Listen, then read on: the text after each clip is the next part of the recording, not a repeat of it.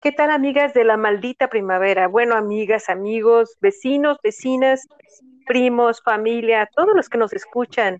Yo soy Ana Valenzuela desde Bruselas y soy parte de esta maldita primavera que ya se nos volvió invierno y donde hablamos de eh, COVID-19, de confinamiento, de la vida de las científicas, pero también de activistas, de profesoras, de académicas.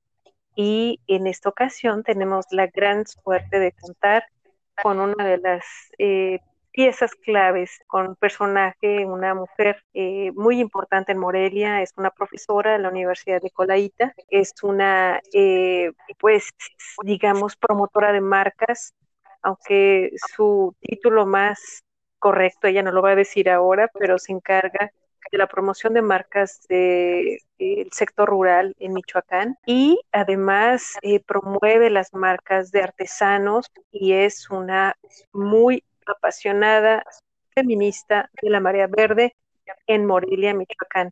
Yo le doy la bienvenida a Verónica Arreola. ¿Cómo te va, Verónica? Buen día. Hola, hola, buenos días.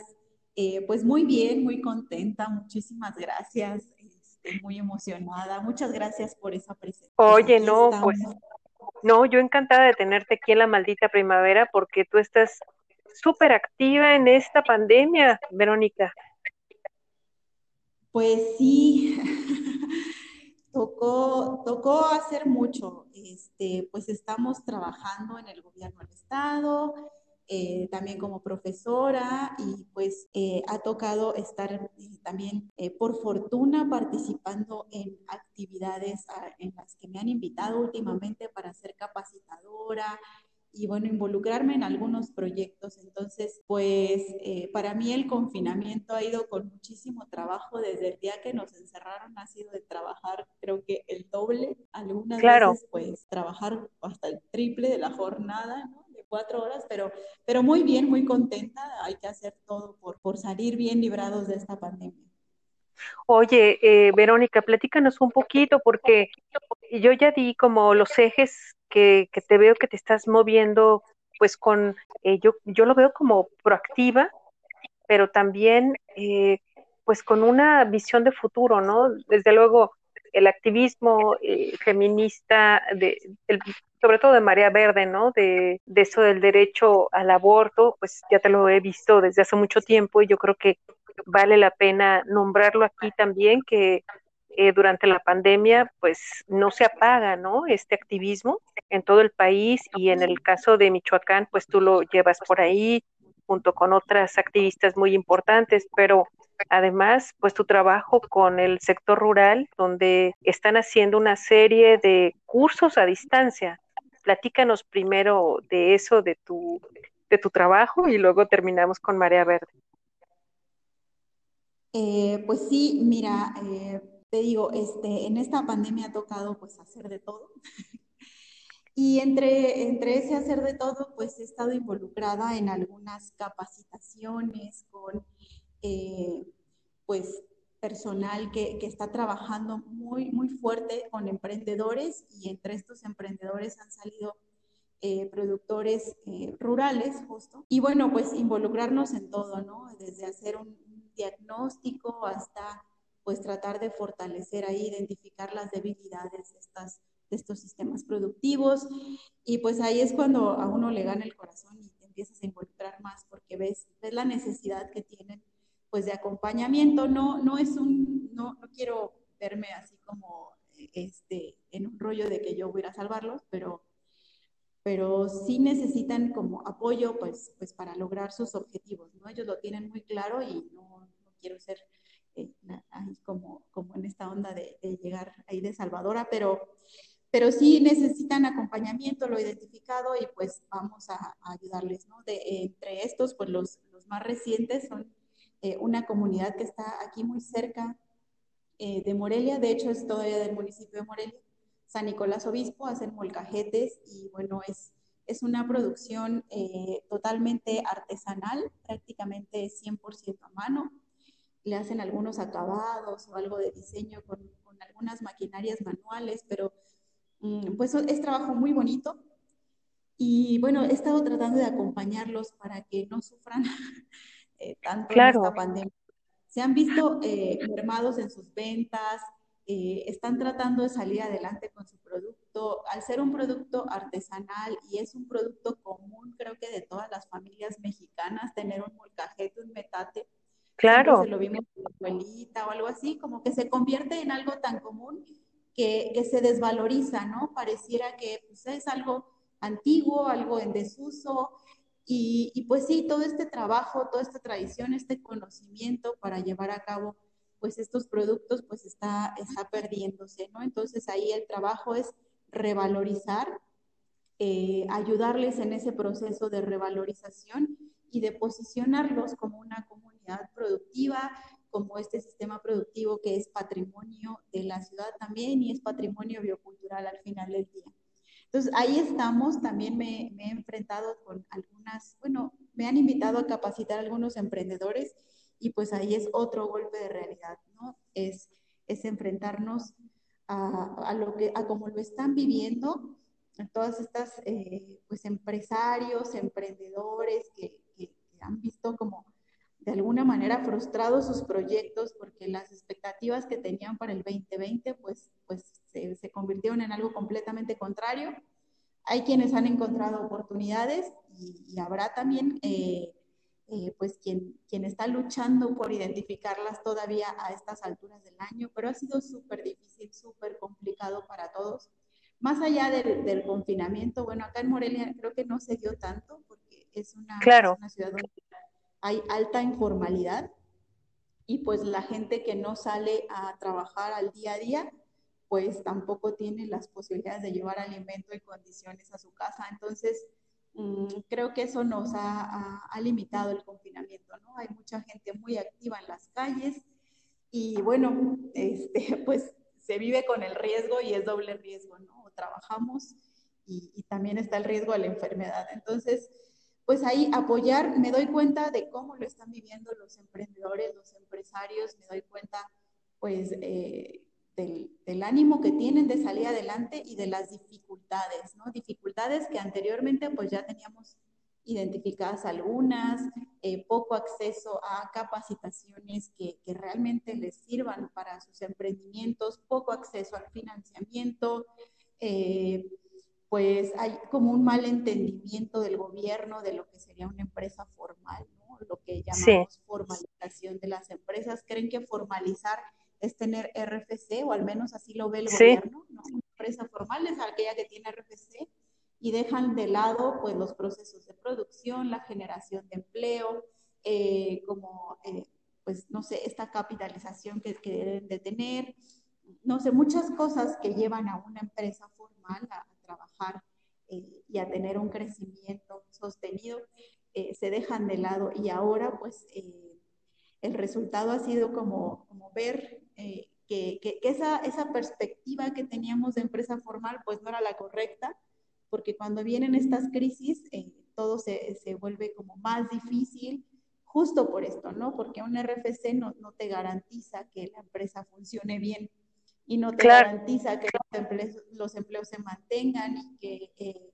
la producción eh, pueda generar innovación y que haya como alternativas, ¿no? Entonces, hay que modificar la forma en la que vemos incluso a las unidades empresariales y que habrá que modificar eh, ahí como la forma en la que el gobierno atiende a las empresas. Entonces, muchas Oye, realidades en la parte económica. Qué interesante todo esto que dices. Fíjate nada más, de lo que es un requisito nada más, estar dado de alta, como te dice, a lo que es tener una estructura empresarial.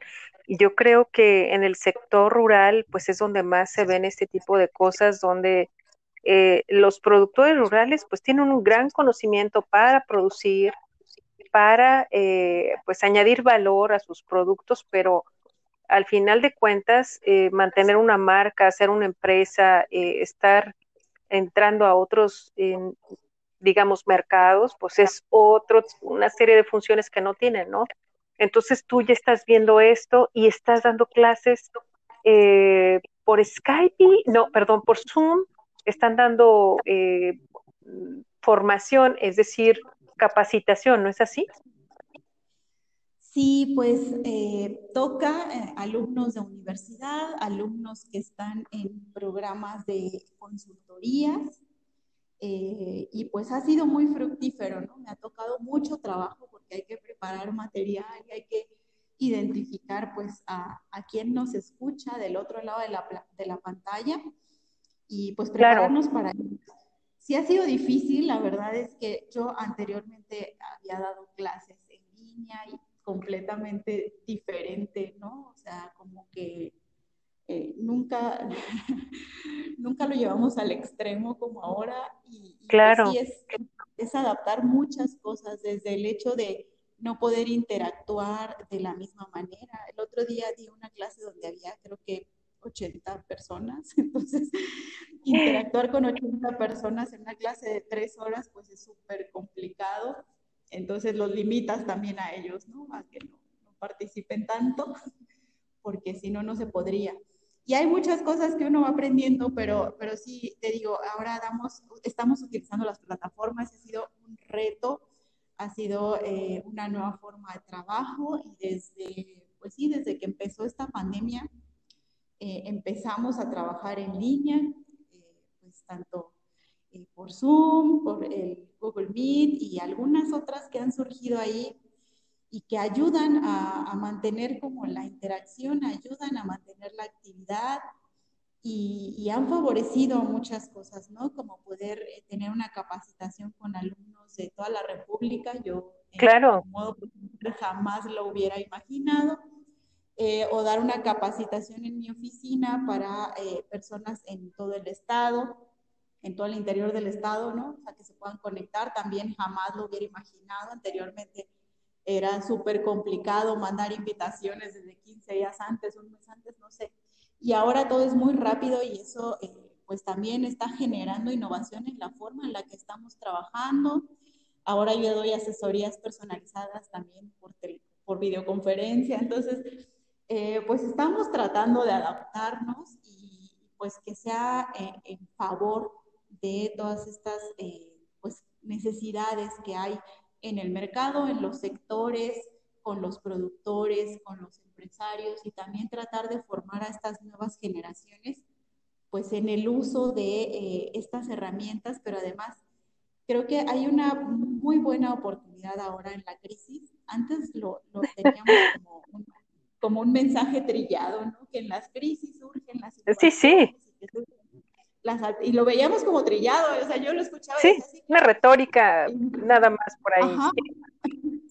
Y ahora que sí hay una verdadera crisis, este, pues ya nos toca enfrentarnos y vemos que sí es verdad, ¿no? que sí hay, que innovar porque si no, pues te, la crisis te, te, come, te elimina y te saca del juego. Entonces, pues es retador, pero además eh, surgen muchas posibilidades, ¿no? Surgen sí. nuevas posibilidades formas de trabajo. Entonces, esa es como la parte bonita.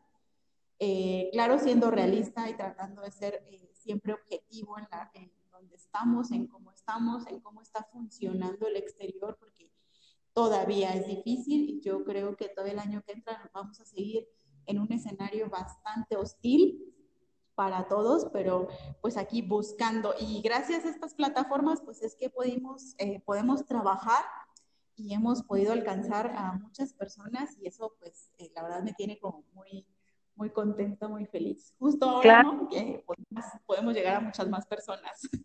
Claro, fíjate que eh, justamente eh, veía yo un video ayer de una entrevista que le hacía hablando de esto, ¿no? De la amplitud de las de las tecnologías eh, eh, una entrevista entre Mújica, el, el, el expresidente de Uruguay, y el eh, cantante de Calle 13, no recuerdo su nombre, y entonces se ponen a discutir sobre, bueno, los tamaños de los países, Puerto Rico y Uruguay, y cómo les pegaba la pandemia, y son diferentes generaciones, desde luego, y era un ir y venir de experiencias conjuntas que se dieron cita gracias a la pandemia. Entonces, eh, salieron cosas muy interesantes de esa entrevista y las pudimos aprovechar los que queramos, ¿no? Quedan para la historia. Y justamente esta retórica que tú dices, que sale por ahí trillada, ¿no? De las crisis aprenderemos, le preguntan a Mujica qué es el éxito y entonces dice él que es eso de estar cayendo y levantándose. Entonces, si, si algo queda de esta crisis, eh, Verónica, es que gran parte de los productores, de los empresarios, de los emprendedores, es aprender a caer y a levantarse continuamente durante pues una situación de crisis que todavía y yo creo que ni siquiera va a la mitad. Entonces, eh, esto que tú planteas y que ya se movilizan, que me llamó mucho la atención que nos platicaras aquí, pues ahí está, ¿no? Ya ahorita estás logrando un alcance mayor al estado de Michoacán, a México, con tus alumnos de la universidad, pero también con tus, digamos, pues usuarios de servicios de, Michoacán. Pero, ¿y qué ha pasado con la marea verde en Michoacán? A ver, platícanos. Híjole, pues ha sido también complicado. Acá en Michoacán, pues hay muchos movimientos este, de mujeres que pues están, estamos tratando de trabajar todas, creo que por, por el mismo objetivo, ¿no? El acceso a una vida libre y, pues más allá, o sea, el aborto es como el tema eh, que todo el mundo sataniza, pero pues el aborto es, es, esta expresión de las mujeres somos libres y podemos decidir sobre nuestro territorio, que es nuestro cuerpo. Eh, claro que le ven todo lo malo y Morelia es una ciudad pues este, bastante conservadora, eh, tiene costumbres arraigadas en catolicismo, eh, y ya la sociedad ni siquiera es tan ferviente, pero todavía esta moral que predomina, pues, sí pues sigue en los mensajes, sigue, eh, pues hay un activismo también azul pro vida, ¿no? Entonces, bueno. Pero justo ahora con la pandemia, pues ha habido muchas situaciones, entre ellas eh, la inseguridad, la violencia contra las mujeres. Eh, sí. Dentro del hogar, pues se ha, aumentado las cifras, pues nos aparecen algunas cifras sin embargo, no, no creemos en esas cifras, no creemos que son mucho mayores. Eh, durante esta pandemia hemos tenido feminicidios que han lastimado muchísimo a nuestro territorio y nos ha hecho salir a la calle, incluso en medio pues de la pandemia, ya, eh, ya no nos importa, ¿no? O sea, están más en riesgo las vidas de las mujeres dentro de la casa que eh, afuera, exigiendo justo esta, esta vida libre de violencia, este derecho a decidir. Entonces, pues ya nos ha llevado a las calles eh, en el transcurso de la pandemia muchas veces. No me digas.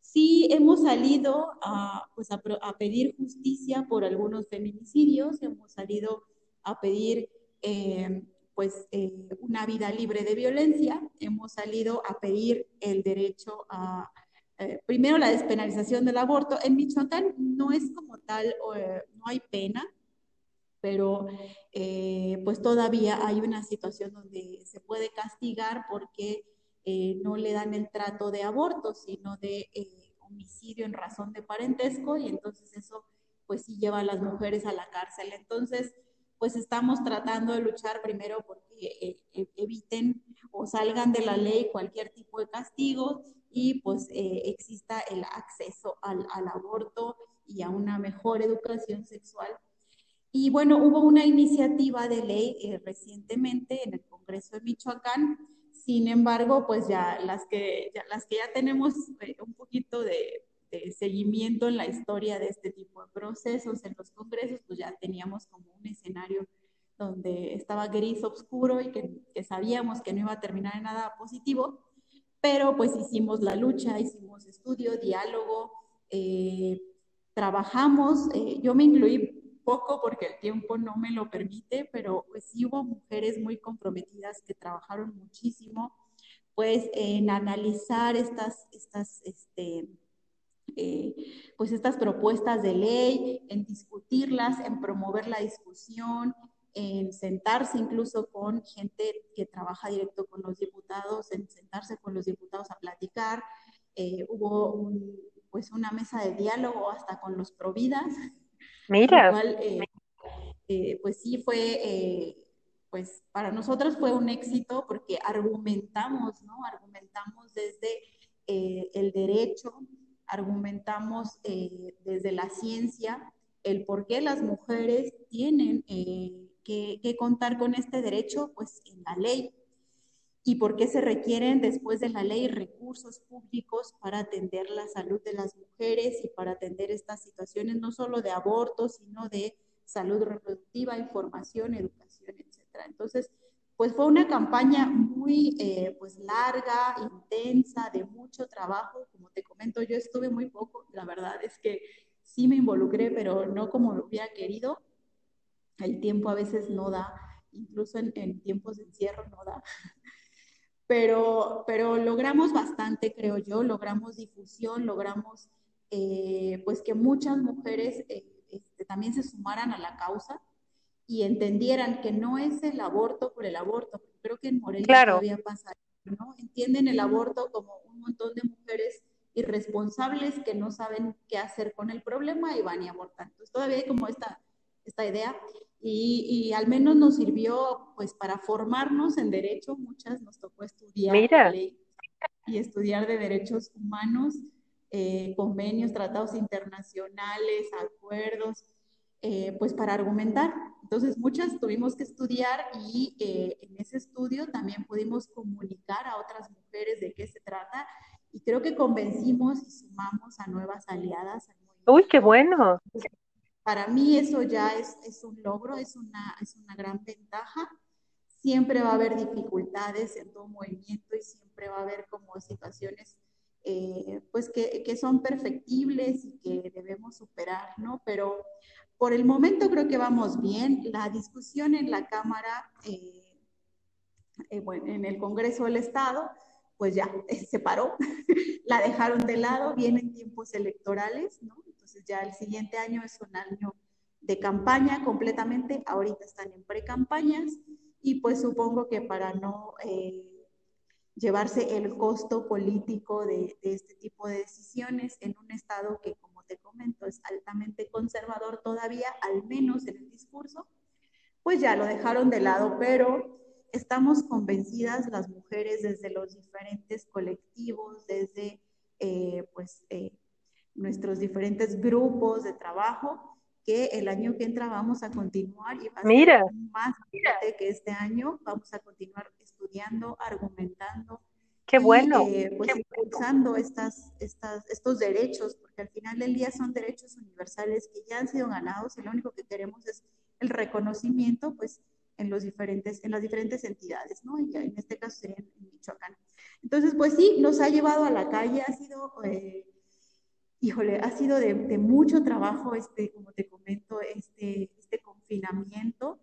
Mm, para mí ha sido, eh, pues, pues, muy bueno el confinamiento porque me ha alejado, me ha alejado un poco de la oficina y eso me da más tiempo para participar en otros proyectos como estas consultorías o estas capacitaciones con eh, otros grupos que ya están completamente fuera de mi trabajo de oficina y para participar pues en estos grupos de mujeres y en estas acciones colectivas y pues para apoyar, ¿no? También a, pues, a, proyectos que se necesitan como el de San Nicolás. Entonces, para mí el confinamiento ha venido muy bien. Sí. Porque pues no lo he pasado para nada encerrada o Sí, sí, claro. Fíjate que eso, eso, eh, eso que dices es muy importante. Eh, el altruismo eh, o el oportunismo se da, ¿no? Y entonces el altruismo llega y llega desbocado. Y este, y a mí me llama mucho la atención que estás tocando temas de mujeres, que estás tocando temas de productores artesanales que pues que, que, tengan visibilidad, como estos señores que venden molcajetes, que invitamos a todos los que nos escuchen a conocer estos eh, productos artesanales. Vamos a dejar aquí toda la información para que les compren.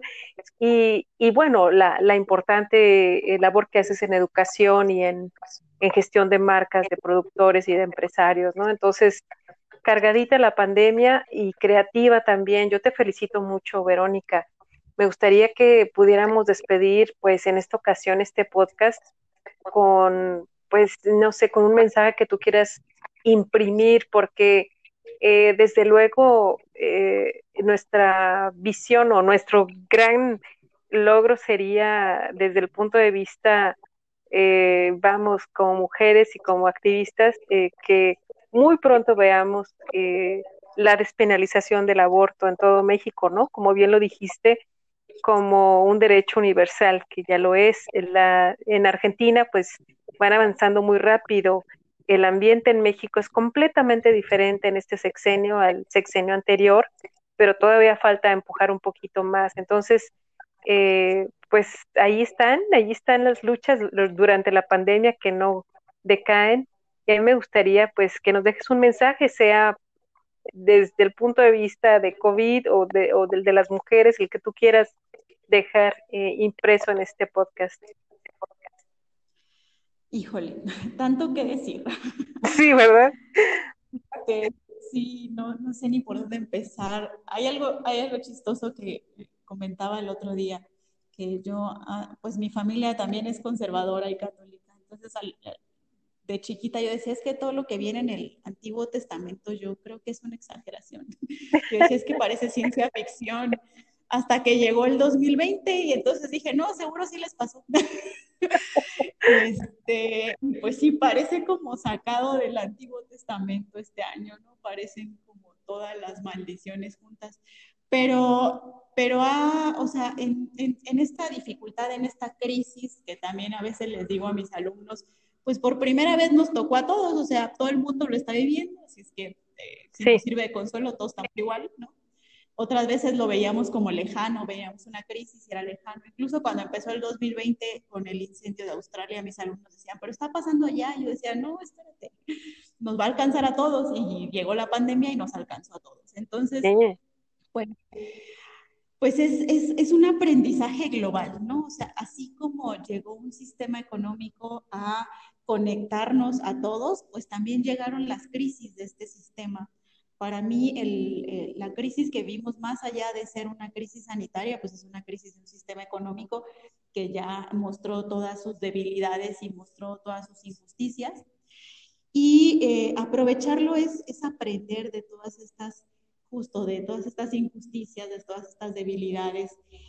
Y pues mucho valoro como reunirnos otra vez, trabajar juntos. Eh, eh, creo que están surgiendo cosas muy buenas para trabajar en equipo. Siempre es difícil como trabajar con alguien con quien no confiamos al 100%, que no es de nuestra familia, pero creo que está surgiendo la oportunidad justo para eso, para hacer equipo, para trabajar en comunidad, para, como dicen por acá, hacer tequio, sí. pues ver unos, unos, unos por otros y hacer el bien común, ¿no? Entonces, eh, pues ahora ah, ah, viene muy bien también esta perspectiva de economía social solidaria, de hacer otro tipo de emprendimientos, otro tipo de empresas, poner a, a los humanos como el centro de, ¿no? El objetivo principal, pues, sí. será mejorar la calidad de vida. Y justo cuadra muy bien el feminismo, porque pues lo, todo lo que estamos, eh, o todo lo que nos une a las mujeres, eh, pues es esto, mejorar nuestra calidad de vida, mejorar eh, nuestras condiciones, tanto de educación, de trabajo, eh, de oportunidades económicas y también de acceso a los derechos, ¿no? Entonces, viene muy bien seguir trabajando juntos, pues unir fuerzas y pues cada vez cerrar, ¿no? Trabajar hombro a hombro yo invito a, a todos a que, pues sí, pensemos en proyectos donde nos podamos integrar en comunidad, pensemos en proyectos que favorezcan a nuestra comunidad. Es lo que me ha movido muchísimo en esta pandemia y creo que por eso me comprometí tanto pues con estos productores de San Nicolás, que fueron a los que, con los que he trabajado este año.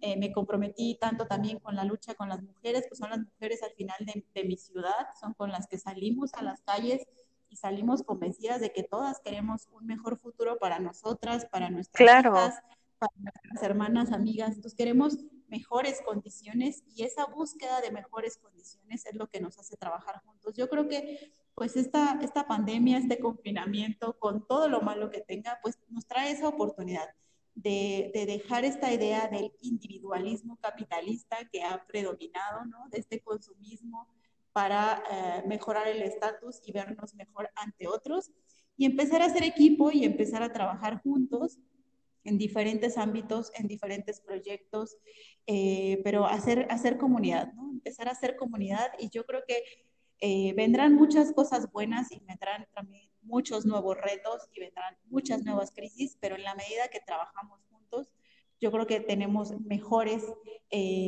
oportunidades de salir bien librados. Qué bueno que lo dices, Verónica. Esto de la economía social, de las integraciones de equipos, de grupos, de organizaciones. Yo te agradezco mucho tu tiempo, Verónica Arreola Pompa, maestra, profesora de la Universidad Nicolaita. Tiene un nombre muy largo, ¿verdad? Yo la reduzco como Universidad Nicolaita, además porque me encanta el nombre y, bueno, en Morelia, donde hubo también un movimiento feminista muy importante en los años 30 en México. Entonces, eh, pues es emblemática tu participación en la maldita primavera y yo te felicito y te agradezco todo lo que haces en este momento de crisis y de red en Morelia, en Michoacán y en México.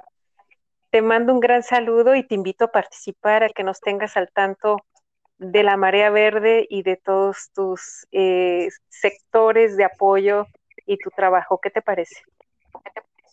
Con gusto. Y si me permites el comercial, yo te mando toda la información, pero estamos buscando patrocinadores para los productores de San Nicolás. La idea es mejorar sus unidades de producción y lo hacemos a través de una plataforma que se llama Mi Cochinito. Te paso todos los datos para que te guste de tus escuchas apoyarnos, lo pueden hacer por PayPal de cualquier parte del mundo.